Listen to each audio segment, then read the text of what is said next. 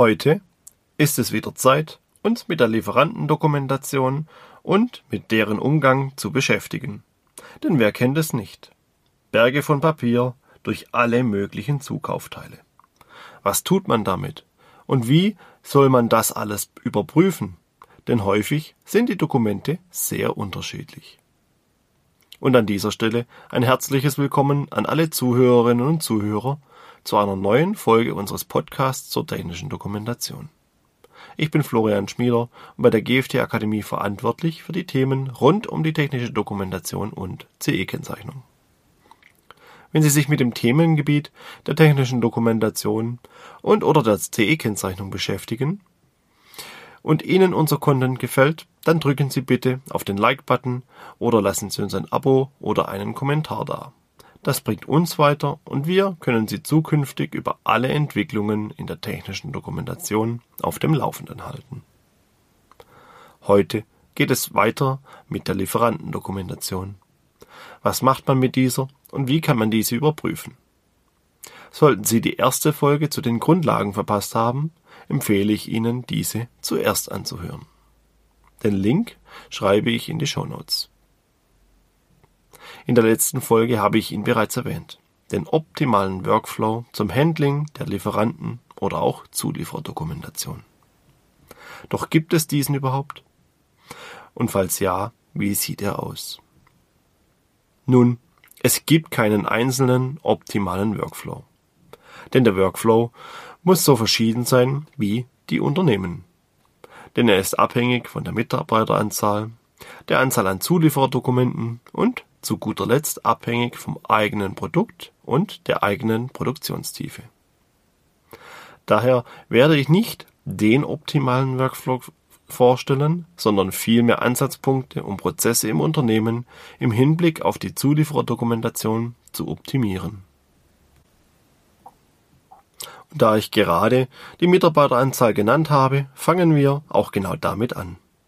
Keine Sorge, um Lieferantendokumentation zu handhaben, benötigen Sie keine Dokumentationsabteilung mit einer großen Anzahl an Mitarbeitern. Denn hier gibt es sehr viel effektivere Ansatzpunkte und diese befinden sich in einer ganz anderen Abteilung, dem Einkauf. Ja, Sie haben richtig gehört. Der Einkauf sollte sich darum kümmern, beziehungsweise sich hier mit einbringen. Denn er macht Rahmenverträge und Kaufverträge mit Zulieferern und kann dort auch gleich die Eigenschaften der Zulieferdokumentation beeinflussen. Und da er in Kontakt mit allen Lieferanten steht, ist er auch der beste Ansatzpunkt, um einen gleichbleibenden, homogenen Standard für die Lieferantendokumentation über alle Lieferanten hinweg einzuführen. In der Regel hat der Einkauf Einsicht in die Projektunterlagen und kann bei der Bestellung der Zuliefererteile an wichtigen Stellschrauben drehen. Er sieht zum Beispiel, wohin die Maschine verkauft wird. Entsprechend kann er direkt auch eine passende Übersetzung der Zuliefererdokumentation mit anfordern. Und wenn er weiß, wie die Zuliefererdokumentation in die eigene Anleitung integriert wird, kann er bereits Eckpunkte wie Datenformat, Editierbarkeit, Seitenformat oder auch das benötigte Nutzungs- und Verwertungsrecht einfordern.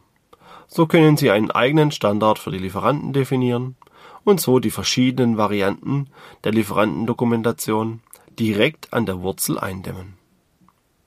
Falls Sie mit dem Nutzungs- und Verwertungsrecht nichts anfangen können, hier eine kleine Auffrischung.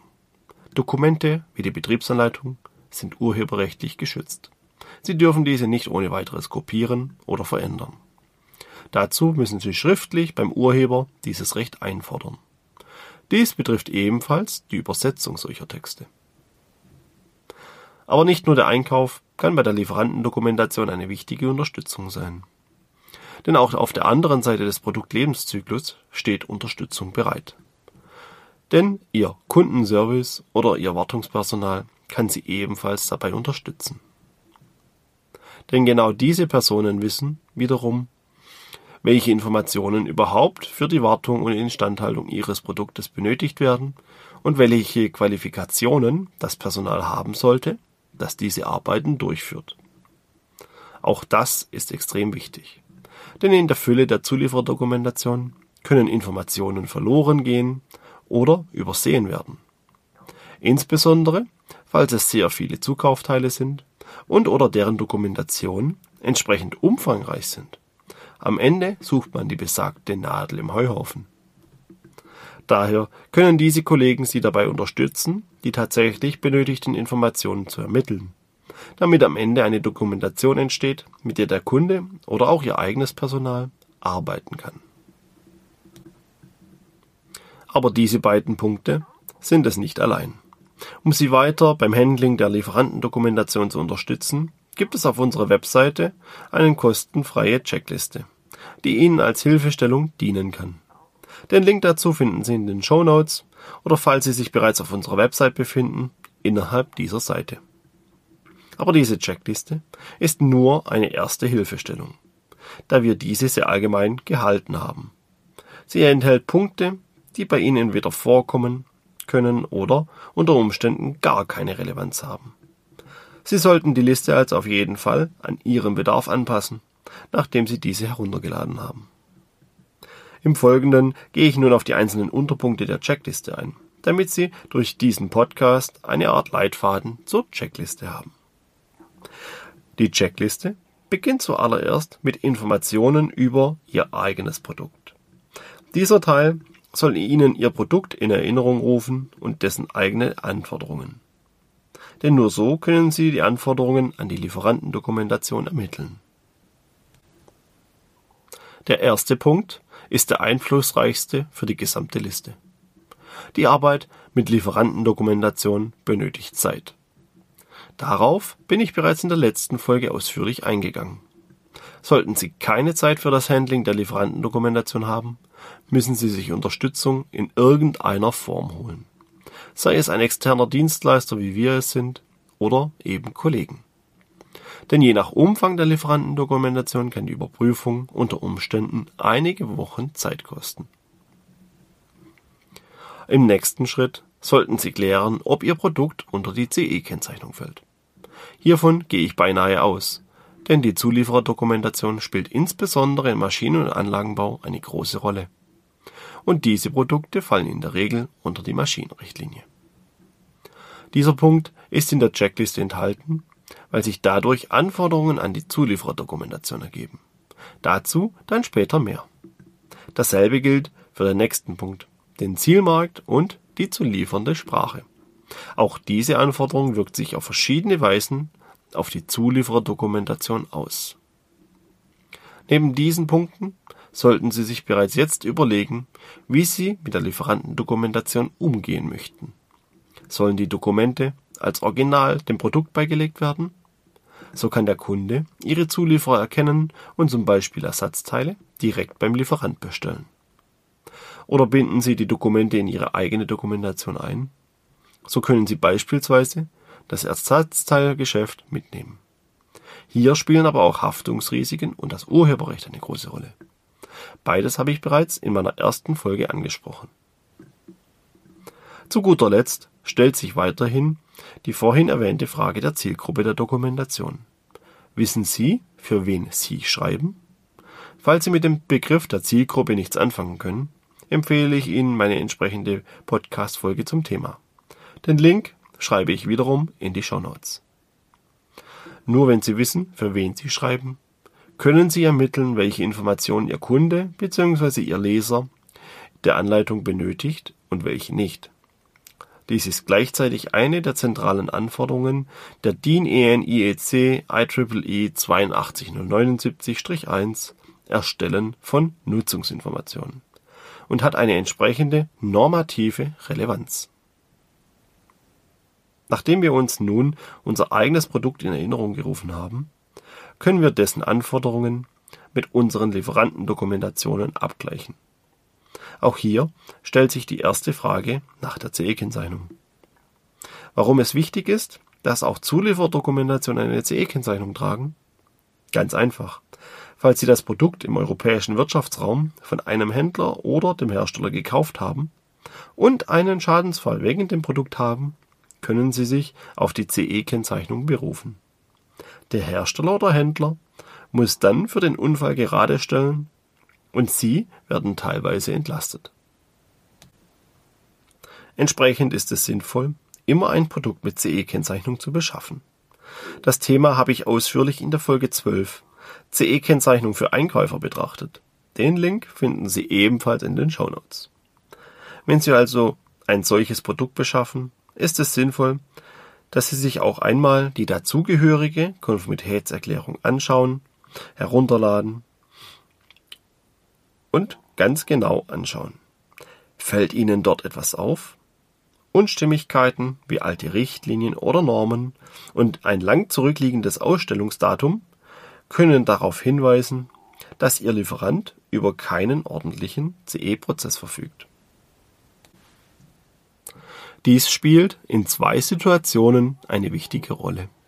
Zum einen eröffnet sich dadurch die Möglichkeit, Mängelansprüche beim Lieferanten und die dazugehörige Nachbesserung geltend zu machen. Diese Punkte treffen insbesondere auf schlechte Betriebsanleitungen zu. Außerdem haben Sie als Unternehmen eine Sorgfaltspflicht, der Sie nachkommen müssen. Das Ganze sammelt sich aktuell verstärkt um den Begriff Compliance und eine Erörterung des Themas würde den Rahmen dieser Folge sprengen. Hierzu haben wir auch noch keine eigene Podcast-Folge, aber das werden wir im nächsten Jahr definitiv nachholen. Im nächsten Schritt stellt sich erneut die Frage nach der Zielgruppe. Wurde dem Lieferanten Informationen zur Zielgruppe übermittelt, damit dieser sie bei der Erstellung der Lieferantendokumentation berücksichtigen konnte? Das ist beispielsweise dann wichtig, wenn der Lieferant und wir in Deutschland sitzen und das Produkt beispielsweise in die USA exportiert wird. In Deutschland können beide Parteien von der Elektrofachkraft sprechen und haben aufgrund unseres Ausbildungssystems auch dieselben Grundlagen. In den USA sieht es jedoch beispielsweise ganz anders aus. Dort gibt es keine Facharbeiter oder keine Fachkräfte. Die Leute sind häufig nur angelernt. Das wird dann kritisch, wenn der Lieferant in seiner Doku von der Elektrofachkraft spricht, die eine Wartungsarbeit durchführen soll, und wir die Dokumentation nur weitergeben. Es besteht dann die Gefahr, dass jemand mit zu schlechter Ausbildung die Tätigkeit durchführt und ein Unfall geschieht. Dann haften wir oder auch unter Umständen der Lieferant. Eine Situation, die jeder gerne vermeiden möchte. Daher sollte man dem Lieferanten so viele Informationen wie möglich zukommen lassen, auch zur möglichen Zielgruppe. Nachdem wir diese Punkte abgearbeitet haben, kommen wir wohl zum aufwendigsten aller Punkte. Insbesondere, wenn wir eine große Anzahl an Lieferantendokumente haben. Denn jede Dokumentation sollte von uns gelesen und überprüft werden. Dabei dreht sich alles um zentrale Fragen der Dokumentation. Sind die Dokumente verständlich? Sind sie vollständig und nachvollziehbar? Diese Fragen gehören zu den Prinzipien der DIN EN IEC IEEE 82079-1. Diese Prinzipien haben wir bereits in einigen Folgen behandelt. Auch hier finden Sie die Links in den Show Notes.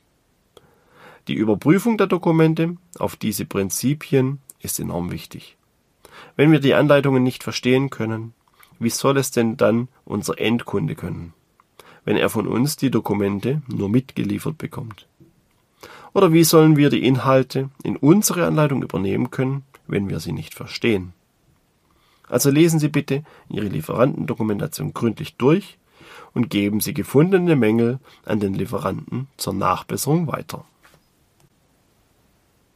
Die letzte allgemeine Anforderung an die Lieferantendokumentation bezieht sich wieder auf unser erstes Kriterium, der CE-Kennzeichnung. Wenn unser Produkt unter die CE-Kennzeichnung fällt, dann müssen wir alle Unterlagen dazu archivieren und entsprechend der zu erwartenden Produktlebenszeit vorhalten. Das ist eine Anforderung der CE-Kennzeichnung. Wir müssen also alle Dokumente archivieren und im besten Fall so strukturieren, dass wir diese wieder auffinden können. Diesen Punkt greife ich später bei der Mitlieferung der Dokumente an den Endkunden erneut auf. Wenden wir uns nun der Integration der Zuliefererdokumentation in unsere eigene Dokumentation zu. Auch hier ist es zuallererst wichtig, dass wir die Dokumente lesen und verstehen können. Nur so können wir deren Inhalte so aufbereiten, damit diese nahtlos in unsere eigene Dokumentation eingefügt werden kann. Ein wichtiger rechtlicher Faktor in diesem Kontext ist, dass wir vom Urheber des Dokumentes das entsprechende Nutzungs- und Verwertungsrecht eingeholt haben. In schriftlicher Form. Nur so können wir uns gegen Verstöße gegen das Urheberrecht wappnen. Im Zuge der Übernahme der Dokumente stößt man häufig immer auf dasselbe Problem. Die Daten liegen in einer Form vor, die für uns nicht verwertbar ist. Häufig beispielsweise als PDF-Datei, in der Regel kopiergeschützt. Schlimmer ist es nur, wenn es sich um dumme PDF-Dateien handelt, wo alle Inhalte quasi als Bilder hinterlegt sind oder gar die Dokumentation nur in Papier vorliegt und abgetippt werden muss. Falls Sie diese Situation für unrealistisch halten, muss ich Ihnen widersprechen. In meinen mehr als 15-jährigen Berufserfahrung habe ich bereits einige PDF-Dateien zur Überprüfung erhalten, die nicht kommentierbar waren. Meistens aus dem einfachen Grund, dass die Unterlagen eingescannt wurden, da das Original nicht mehr vorhanden war. Oder es sich nicht mehr öffnet, öffnen lässt, weil die passende Software nicht mehr mit neuer Technik kompatibel ist. Und ich habe bereits auch zahllose Dokumente in einem offenen Format nachbauen müssen. Meistens, weil es keine offene Datei mehr gibt oder weil der eigene Einkauf es versäumt hat, eine offene Datei zu bestellen. Sollten Sie sich in dieser Situation wiederfinden, können wir Sie dabei tatkräftig und mit großer Erfahrung unterstützen. Aber es geht noch weiter. Problemstellen können außerdem eine schlechte Bildqualität, ein schlechtes Seitenformat oder andere Gestaltungsmöglichkeiten sein. Alles Faktoren, die den Gesamteindruck der finalen Dokumentation trüben können. Für technische Redakteure die stolz auf ihre Anleitung sind, ein No-Go und großes Ärgernis. Daher umso mehr ein Grund, diese Situationen von vornherein zu verhindern, indem man die Anforderungen an die Lieferanten klar kommuniziert. Zum Schluss sollte die eigene Dokumentation mit der integrierten Lieferantendokumentation nochmals gründlich überprüft werden. Zum Beispiel nach DIN EN IEC IEEE 82079-1 oder nach DIN EN ISO 20607, falls es sich um eine Maschine handelt. So können Sie sicher sein, dass Ihre Dokumentation auf einem guten normativen Stand ist. Und sollte Ihr Produkt unter die CE-Kennzeichnung fallen, gilt auch hier wieder, die Unterlagen müssen alle archiviert werden. Betrachten wir nun noch die andere Möglichkeit im Umgang mit der Lieferantendokumentation, dem Beilegen der Originaldokumente. Auch hier beginnen wir mit denselben Punkten wie bei der Integration. Wir müssen die Zuliefererdokumentation zuallererst selbst lesen und bewerten. Nach Möglichkeit ebenfalls auf Basis aktueller Normen. Denn falls wir das nicht tun und die Daten ohne Überprüfung einfach weitergeben, verstoßen wir gegen unsere Sorgfaltspflichten. Die Folge können Haftungsansprüche sein. Ein weiterer wichtiger Punkt bei der Weitergabe der Originaldokumente ist, dass auch die korrekte Sprachfassung weitergegeben werden muss. Geht unser Produkt nach Italien, so muss auch die Lieferantendokumentation in dieser Sprache vorliegen, wenn sie an unseren Kunden übergeben wird. Hat der Einkauf bei der Beschaffung geschlafen, kann dies zu teuren Nachübersetzungskosten führen. Auch das kommt leider recht häufig vor. Wichtig auch hier ist das Nutzungs- und Verwertungsrecht dafür zu erhalten. Gleichzeitig können hier übrigens auch dieselben Schwierigkeiten wie bei der Integration auftreten. Die Daten des Lieferanten sind geschützt und nicht editierbar oder qualitativ unbrauchbar. Im schlimmsten Fall müssen die Daten neu erstellt und nachgebaut werden, was Zeit und somit Geld kostet. Beim Beilegen der Originale kann außerdem ein wichtiger Punkt hinzukommen, den ich vorhin bereits angesprochen habe. Je nachdem, wie viele Dokumente und Unterlagen vorhanden sind, müssen diese sortiert und katalogisiert werden. Nicht nur für die CE-Kennzeichnung. Denn wir müssen schließlich auch sicherstellen, dass der Kunde weiß, wie er den zugekauften Servomotor austauschen kann. Das kann für einen technischen Redakteur eine gewisse Herausforderung werden, insbesondere wenn er auf eine Vielzahl an unterschiedliche Dokumente verweisen muss. Zum Schluss müssen wir noch ein Thema ansprechen. Wenn wir Originaldokumente an unsere Kunden übergeben, geben wir in der Regel auch die Ersatzteillisten mit. Und somit wird das Ersatzteilgeschäft in der Regel aufgegeben. Das ist meist eine Managemententscheidung, soll hier aber ebenfalls für die Vollständigkeit mit erwähnt werden. Und nun sind wir am Ende unserer heutigen Folge. Ich hoffe, Ihnen hat diese Folge gefallen. Sollten Sie Fragen zur Lieferantendokumentation oder deren Bewertung haben, kontaktieren Sie einfach. Wir helfen Ihnen dann weiter. Und falls ich Ihnen bereits weiterhelfen konnte, dann lassen Sie uns doch einfach ein Abo da. Das hilft uns nämlich weiter. Vielen Dank und bis zum nächsten Mal. Bleiben Sie gesund.